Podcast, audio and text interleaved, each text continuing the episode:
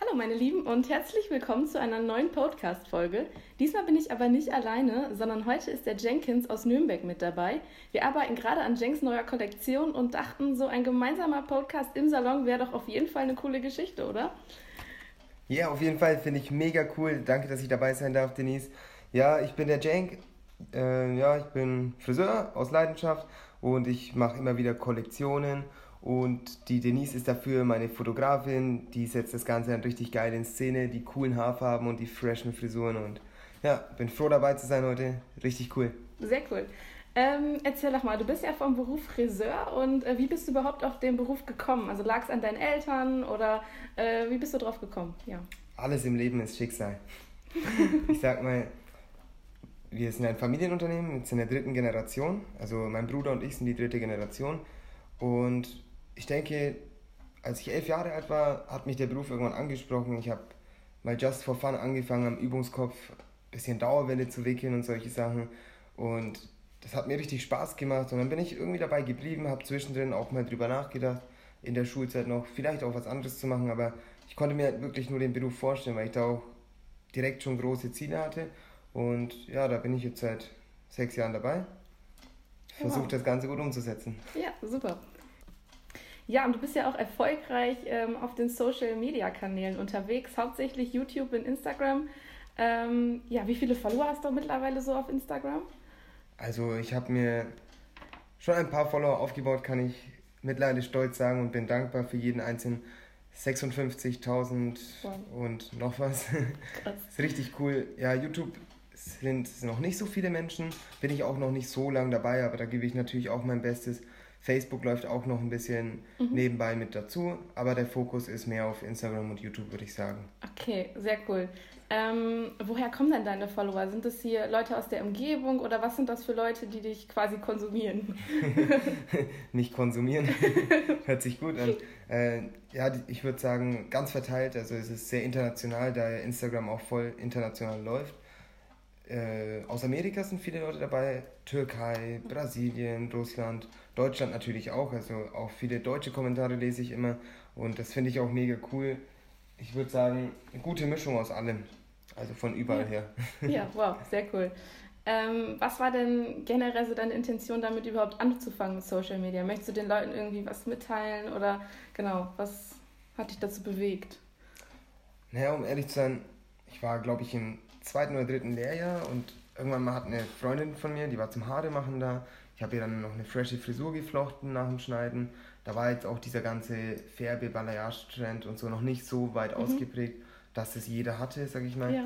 Äh, da hat sie dann einfach gesagt, ey, das ist ja voll cool, mach doch ein Foto und stell es auch mal auf Instagram, das kommt cool. Und ich habe mir damals gedacht, ja, wen interessiert sowas schon, was ich so mache im Salon. Äh, dann habe ich mit der Zeit dann angefangen, anfangs natürlich nicht so mega konsequent. Irgendwann habe ich es dann angepackt und richtig durchgezogen, damit auch damit man damit was erreichen kann, beziehungsweise viele Menschen. Mhm. Ich will einfach den Leuten zeigen, dass einerseits im Internet auch viele Fotos fake sein können und gleichzeitig ist es auch ein mega gutes Marketinginstrument, auch so einerseits für die Kunden im Salon, dass ich halt da natürlich eine bessere Auslastung habe, ja. aber auch für die Seminare, die ich gebe und so weiter. Da, man kommt einfach mit vielen Menschen in Kontakt und es macht Spaß, es ist cool. Ja, ich wollte gerade sagen, es macht ja auch vor allen Dingen einfach mega viel Spaß, immer die Leute dabei zu haben und den viel mitgeben zu können. Ne? Voll, auf jeden Fall. Ja.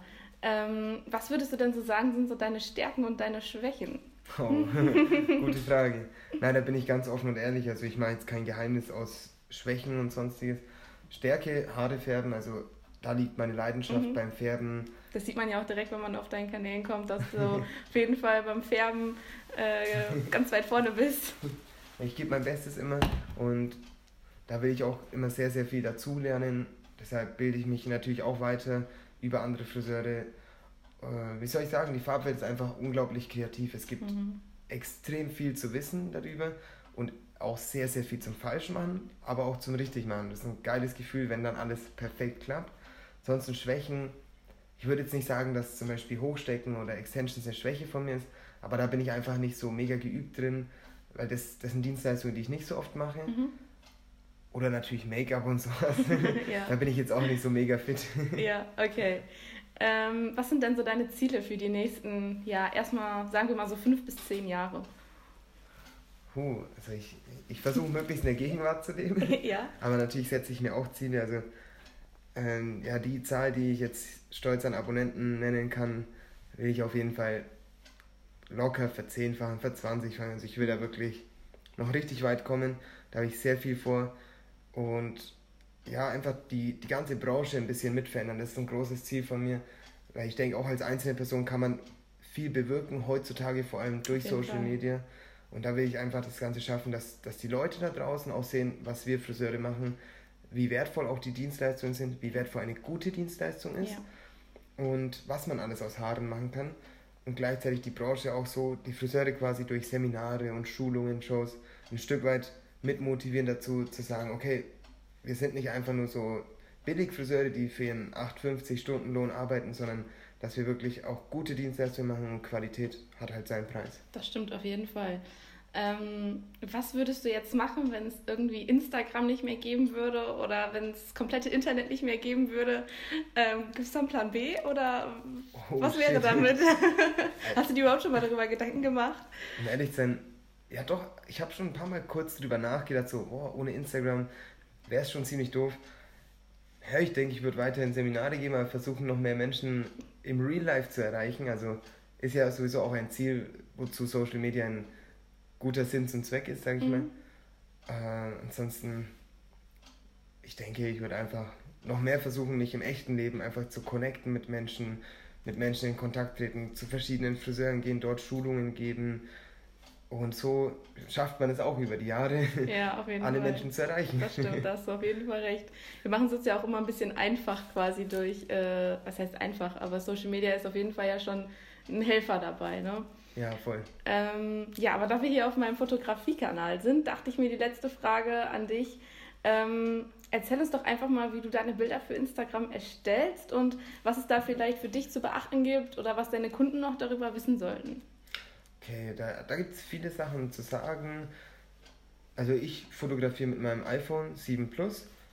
Äh, bald denke ich, werde ich mir das neueste iPhone holen, weil es da auch sehr wichtig immer von der Auflösung und Qualität aktuell zu sein.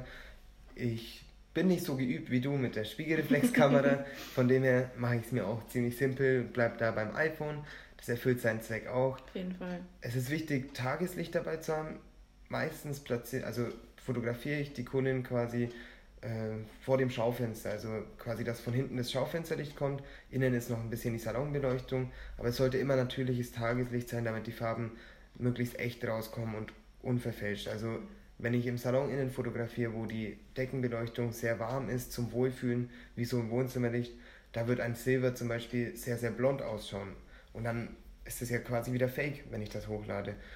Und genauso setze ich auch keine Filter drüber, gar nichts, weil ich finde, es ist mega wichtig, dass das alles real bleibt. Und auch wenn das Ergebnis nicht 100% so geworden ist, wie wir wollten, muss man das ja den Leuten trotzdem zeigen, damit die Menschen wissen, okay, beispielsweise von schwarz gefärbt auf weiß-blond geht halt nicht an einem Tag. Und was ich noch für einen richtig großen Tipp geben kann, das habe ich selbst so die letzten Monate erst herausgefunden, muss ich sagen. Wenn ich beispielsweise eine Kunde mit sehr hellblonden Haaren, vielleicht mit Silber, fotografiere, dann achte ich darauf, dass die entweder was Schwarzes anhat oder dann gebe ich nochmal einen schwarzen Umhang vom Frisieren drum, denn mit einem weißen Oberteil, das verändert den ganzen Kontrast, die ganze ISO-Einstellung, denke ich mal, vom Handy und das Blond schaut halt, äh, das Silber schaut auf einmal ziemlich blond aus oder sogar gelb, also es wird sehr verfälscht, das ganze Bild.